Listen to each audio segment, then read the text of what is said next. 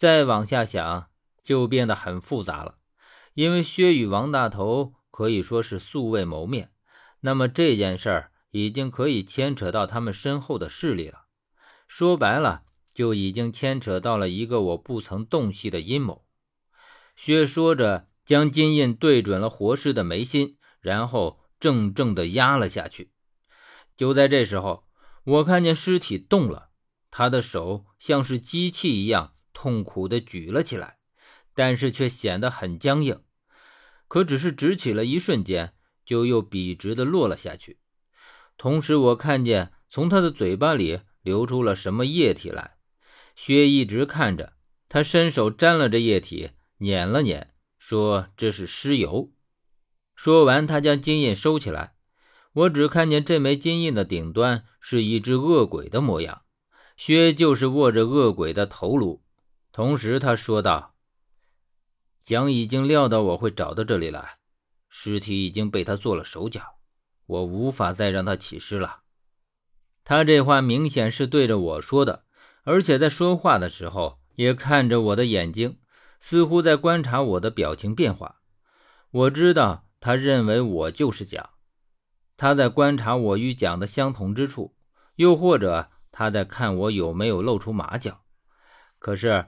这个问题我已经重复过很多遍，我不是蒋，也不可能是蒋。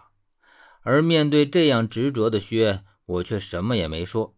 大概他也没有看出来什么端倪，然后才说道：“这里本来是机关重重，又被蒋这么刻意改动，更是防不胜防。只怕再往下还有更危险的东西等着我们。可是越危险，就越说明他不愿意我们去到下面。”也就是可以肯定，他藏了什么重要的东西在下面。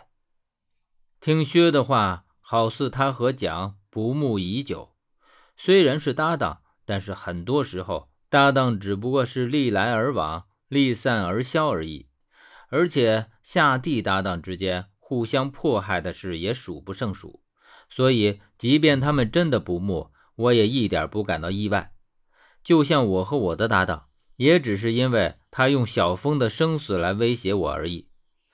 然后我站起来看了一眼十三，在整个过程中，十三都保持着沉默，一言不发地站在我们身旁。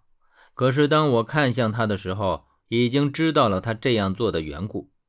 他的眼神自始至终都停在薛背上的昆仑木上，直到薛站起来的时候，他才别开眼神。可是他的眼神在别开的时候，却恰好和我撞上。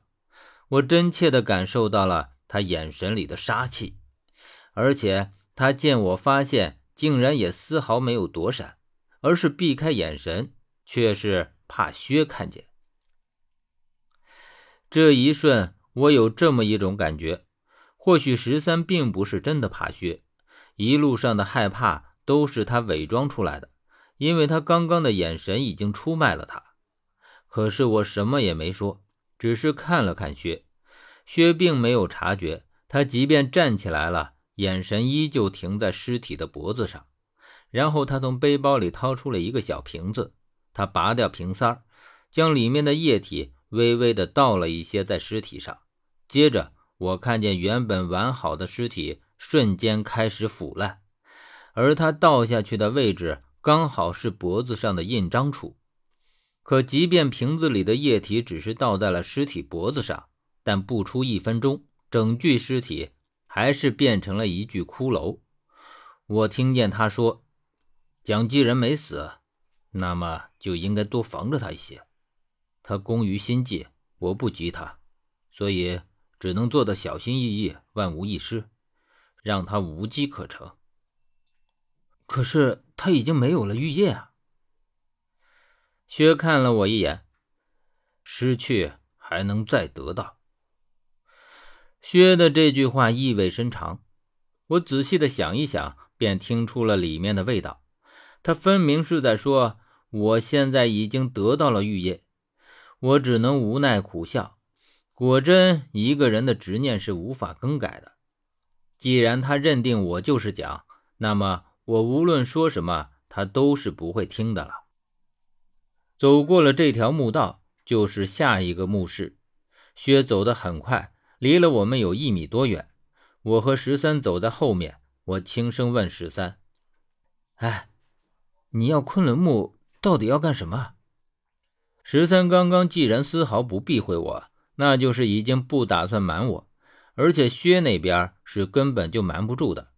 薛虽然不说，大概他也已经知道了十三的意图。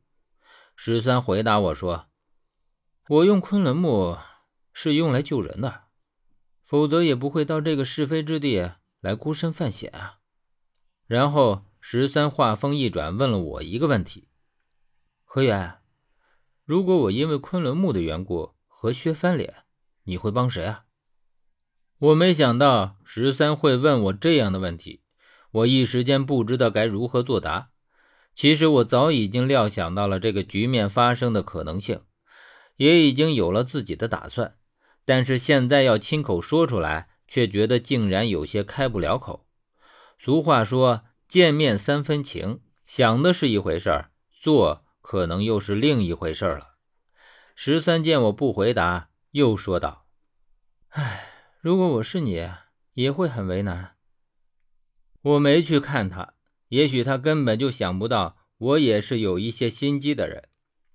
我在心里说：如果你们真要争起来，我自然是谁也不帮，因为无论是薛还是十三，都不过是因利而聚的临时搭档，他们的生死与我并没有半点关系。只是这个想法正在被自己动摇。我发现我正将他俩都当作是朋友，除了小峰。我并没有真正意义上的朋友，而我竟然已经一点点的在信任他们，而我知道这是十分危险的事情。